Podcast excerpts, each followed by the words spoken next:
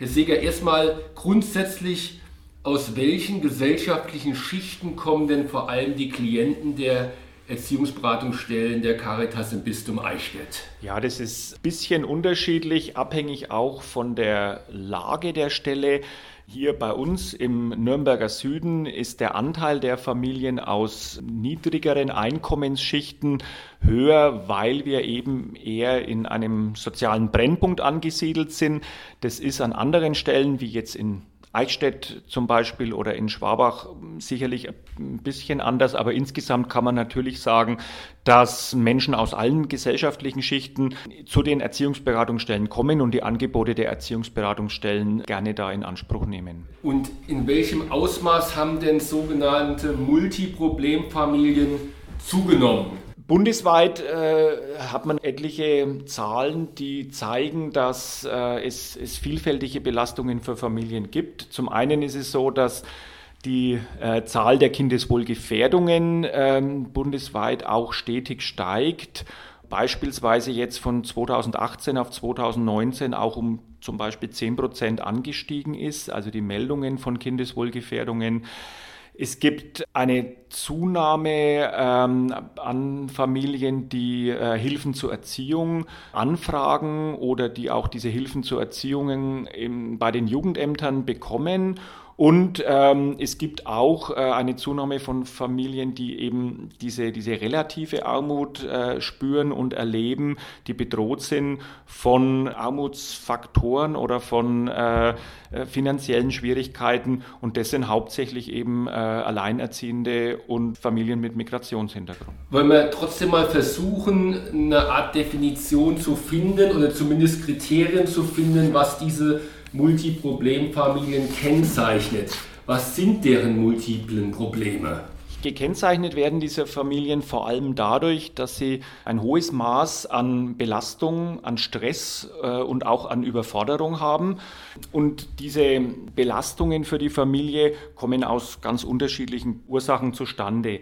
Wichtige Faktoren dafür sind zum einen ähm, finanzielle Probleme, sei es jetzt die Miete zu bezahlen, Ernährung, äh, Aufwendungen für Kinder und so weiter.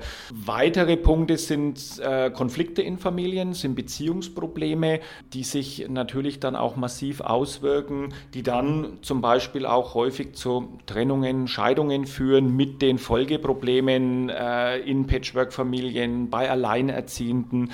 Ähm, das sind auch Themen, die sehr häufig häufig äh, dann an Erziehungsberatungsstellen nachgefragt werden. Es ist so, dass äh, in den letzten Jahren der Fokus auch stärker auf psychische Erkrankungen bei Eltern gelegt wurde, auch äh, bei den Erziehungsberatungsstellen, dass man geguckt hat, okay, inwiefern sind da auch Kinder davon betroffen, belastet. Und es ist auch was, was wir wissen, dass äh, es einen hohen Anteil an Eltern gibt mit psychischer Erkrankung, auch mit Suchterkrankung zum Beispiel.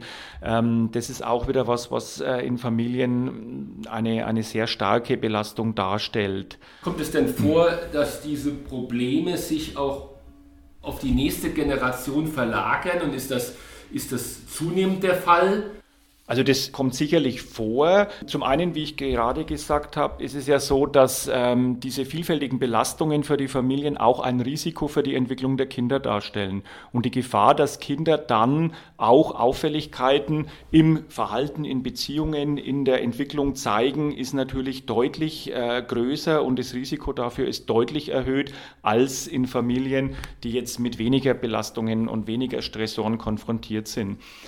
Zum anderen ist es auch so, dass Kinder ihre Eltern natürlich auch als Vorbilder erleben und Eltern, die aus verschiedensten Gründen nicht in der Lage sind, ihren Alltag so gut zu bewältigen, äh, eine Tagesstruktur einzuhalten, sich ähm, angemessen um die Kinder auch zu kümmern, ähm, die geben ihren Kindern natürlich auch dieses Vorbild auch mit. Sie haben schon angedeutet, diejenigen, die am meisten leiden, sind die Kinder. Könnte da das noch ein bisschen beschreiben, warum gerade die Kinder die Hauptleidenden sind?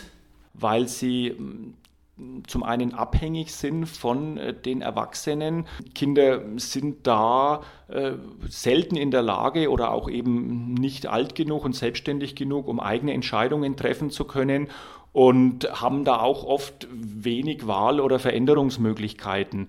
Und insofern ähm, sind die Kinder natürlich diejenigen, die da am, am meisten betroffen sind und auch am stärksten abhängig sind von den Erwachsenen, äh, die für sie verantwortlich sind. Ja. Welchen Anteil äh, haben denn Internet und soziale Medien an dem Problem Multiproblemfamilie, sage ich mal, und äh, welche Gefahr birgt es gerade für diese Familien? Ja, also das sind Aspekte, die diese Thematik vielleicht noch verstärken, dadurch, dass Familien über Fernsehberichte, über soziale Medien, über das Internet den Vergleich sehen mit mm, anderen Familien, mit Menschen, denen es vermeintlich besser geht. Die Gefahr, dieses Gefühl, äh, ich werde da abgehängt, ich bin da nicht mehr konkurrenzfähig, wird damit natürlich auch ein Stück transportiert. Also der Vergleich mit anderen ist da sicherlich auch äh, gegeben, wobei der natürlich, wie wir wissen, nicht äh, realistisch ist, sondern halt auch durch diese Medien oft gefiltert ist.